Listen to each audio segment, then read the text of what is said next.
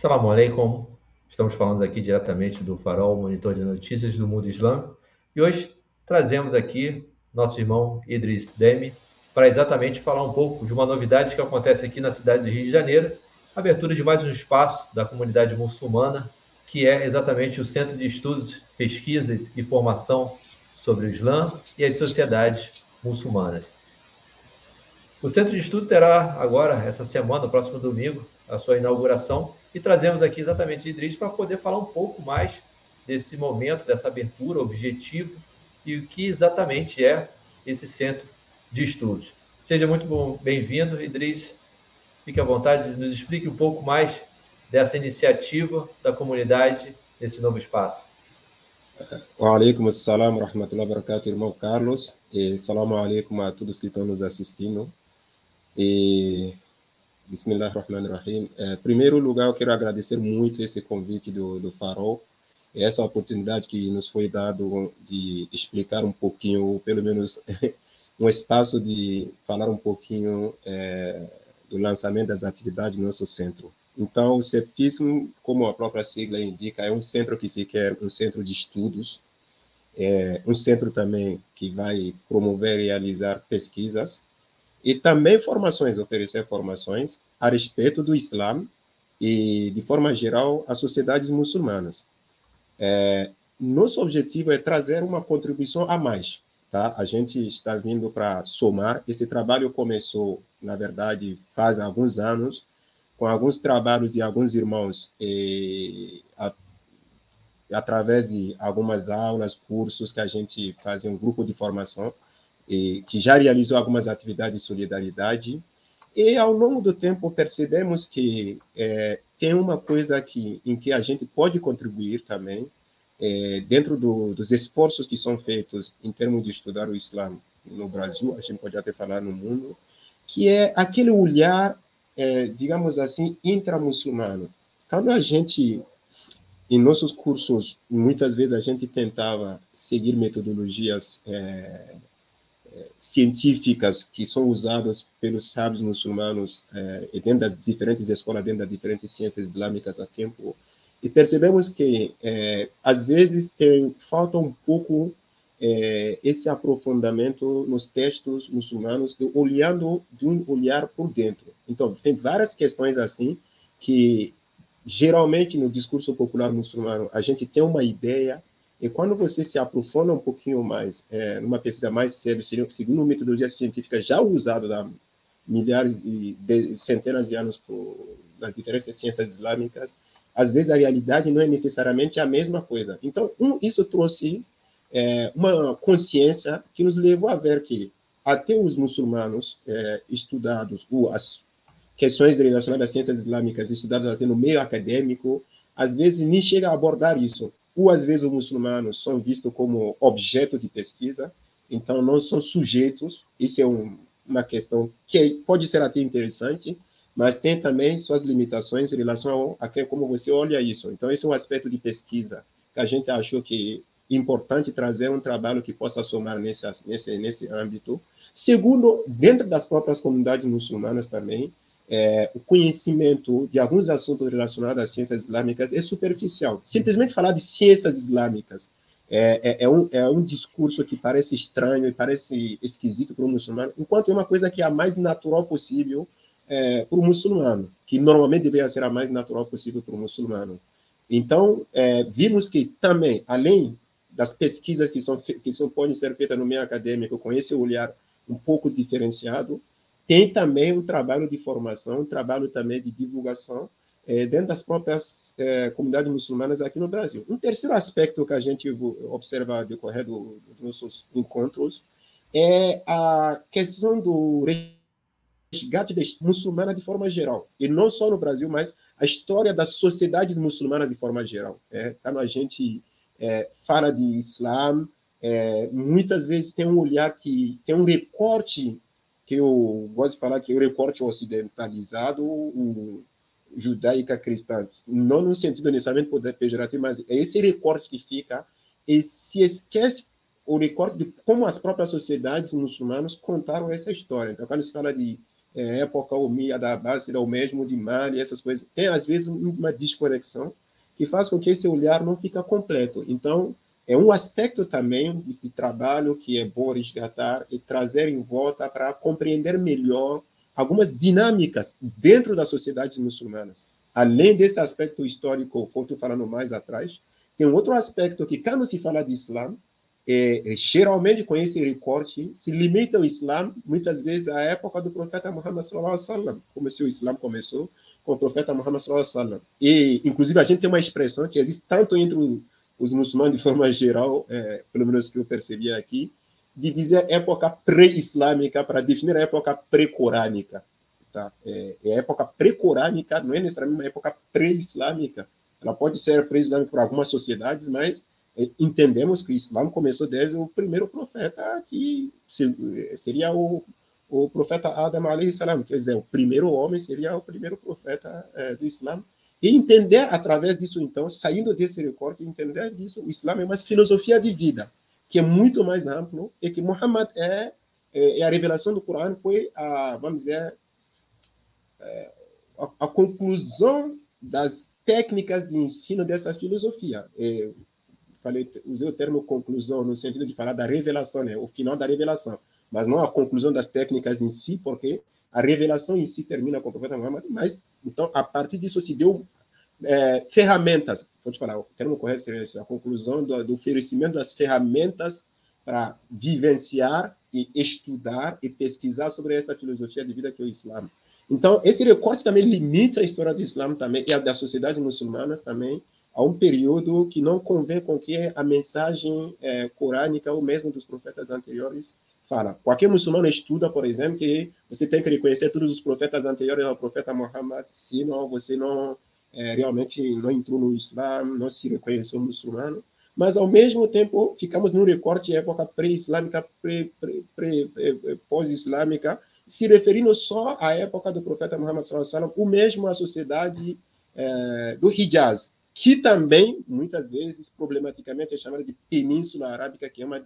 E são aspectos, então, então várias questões assim, que dá para aprofundar a pesquisa e entender as dinâmicas. E depois da época profética, do profeta Muhammad sallam, teve algumas dinâmicas também que vão se desenvolvendo. Então, tem um aspecto histórico importante. Até a gente chegar também na época da colonização, passando pela todos os movimentos da Idade Média, chegar na época da colonização também teve também influências e causou dinâmicas também dentro das sociedades muçulmanas. Então, isso é um aspecto, um terceiro aspecto que achamos que é importante trazer um, uma contribuição a mais. E outro aspecto em relação à própria história do Brasil, como a gente está falando de história do Brasil. Quando se fala da formação do povo brasileiro, poucas vezes se lembra de falar que o Islã é sim uma religião brasileira. E eu gosto até de usar uma expressão que pode parecer provocadora para alguns, mas eu vou dizer, em relação ao Brasil, o Islã é sim uma religião de origem africana, porque o Islã chega no Brasil é, por africanos, e, e isso é um aspecto também que não é suficientemente, é, acredito, que, é, acredito não, sei que é discutido, mas talvez não seja suficientemente discutido com esse ângulo. Então, que é um outro aspecto também, uma outra memória que é fundamental resgatar, em termos mesmo de diálogo, de autoconhecimento e de melhor convivência é, das pessoas dentro da sociedade. Então, esse é o aspecto que a gente vai.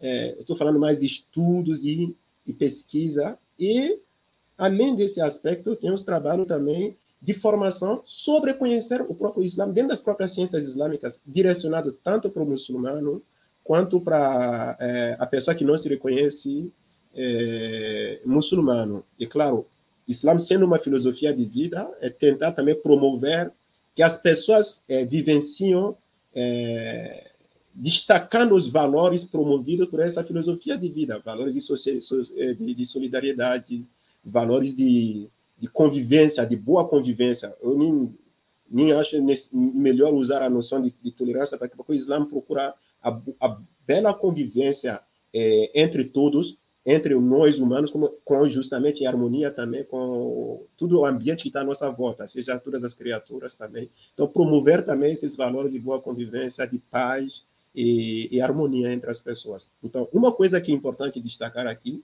o CEPFIS não veio para pegar lugar de ninguém, não veio para substituir ninguém, nem trabalho nenhum, não veio nem para rivalizar com ninguém, nem nenhum trabalho. A gente está trabalhando em nichos de trabalhos que acreditamos que o trabalho pode ser. Já tem trabalhos feitos, mas acreditamos que pode sim, somando um mais um, temos dois. Então, vamos somar esse mais um para ter dois, é, para uma sociedade mais é, harmoniosa, mais pacífica, mais bela e de melhor comunicação entre as pessoas. Sem dúvida, acho que tem espaço e além disso, acho, acredito também que nessa essa diversidade de você ter é, locais que você possa realmente estudar, ter um local, um centro de referência, como eu acredito que vocês estão propondo exatamente agregar pessoas que estão estudando, dar, dar voz aos muçulmanos, né? Que a gente já falou várias vezes, né? Muitas vezes nós somos é, fonte de pesquisa, né? Eu falo, talvez é um pouco polêmico, mas somos um pouco ratos de laboratório. As pessoas vêm, nos colocam dentro de um tubo, examinam e vêm falar sobre o Islã. Poucas vezes há essa iniciativa de, da própria comunidade ter o seu espaço e poder falar, aprofundar exatamente esses, esses estudos sobre a nossa sociedade, sobre, sobre exatamente a nossa visão e sobre a nossa história, né? que há muitas deturpações, eu acredito, né? que parecem às vezes simples, né? como você falou, é, da era pré-islâmica, mas espera aí, pré-islâmica, se o Islã já começa lá atrás, então existem alguns detalhes que realmente a gente precisa trazer à tona e dar espaço exatamente à nossa comunidade. Temos joias dentro da nossa comunidade que merecem ser ouvidos, têm conhecimento e, sem dúvidas, a gente precisa ter uma referência, um ponto focal onde as pessoas possam é, buscar beber da fonte. Eu acredito nisso, nessa proposta do Centro de Estudos, e achei a ideia super interessante, acho super inovadora, que espero que a gente possa, vocês possam estimular também outros locais pelo Brasil, que tem muçulmanos espalhados, muçulmanos aí com vasto conhecimento, que possam estimular essas comunidades a se mobilizarem, a trabalharem em prol da nossa comunidade. Idris, é, só reforçando, a inauguração vai ser no próximo dia 20, a partir das 15 horas, vai ter a transmissão aqui no Farol, na Rádio Islâmica e também na página do Centro de Estudos. E também vai ser presencial, mas é, nesse caso é importante passar uma mensagem para a gente ver, né, para o Edris ver se todo mundo vai ser, conseguir se comportar lá dentro, né, caber todo mundo. E tem bastante pessoas interessadas, acho que foi uma coisa é, que chamou a atenção e com certeza vai ter muito sucesso. Eu desejo isso e sem dúvida estamos aqui para apoiar iniciativas como essa, porque faz de fato o Islã ser é, é, colocado numa posição de destaque, isso engrandece a nossa sociedade. Desejo bastante sucesso, reforçando, dia próximo dia 20, a partir das 15 horas, estaremos aí com o Idris e com várias pessoas da nossa comunidade, pessoas de peso, podendo falar um pouco sobre o Islã, sobre os projetos e, e ir mais a fundo até na visão de fato do Centro de Estudos. Idris, obrigado por favor, quiser fazer uma palavra final, mas já de antemão agradeço sua participação aqui e muito sucesso a todos. É, eu que agradeço, Carlos. E, assim, como a gente já explicou, não veio para tirar trabalho de ninguém, não, além de dar voz a, a, a, a, como a gente chama, os muçulmanos que fazem pesquisa, estudos, e também criar um ambiente de diálogo também é, com quem também se interessa a estudar o, discursar ou aprender sobre o Islã, seja a pessoa se reconhecendo muçulmano ou não. É, e vamos até ter um corpo de pesquisadores que vai incluir tanto pesquisadores muçulmanos ou não, e vamos trazer esse espaço de diálogo onde cada um vai aprendendo do outro, cada um vai melhorando é, suas perspectivas. E, claro, tem as outras atividades também sobre é, tanto a atividade de formação. E em relação ao evento eh, de lançamento no domingo, realmente a gente vai ter de forma híbrida, vai ter a parte presencial e a parte online. Só que pedimos, em relação à situação que a gente está agora eh, da pandemia, para quem vai vir no presencial, a gente tem um limite de lotação eh, de 15 pessoas. então, a gente, inclusive, junto com o link de, de divulgação, tem um link lá para preencher um formulário para quem quer vir presencial, até para a gente saber quem vai vir, quem não vai vir, para a gente poder organizar melhor o espaço para proteger cada um. Fora isso, é, vamos pedir para quem for vir no presencial ter as, a vacinação contra a Covid é, completa e respeitar os protocolos básicos que tudo já sabemos, e proteção, máscara, a gente tem álcool gel lá no ambiente e, e tudo.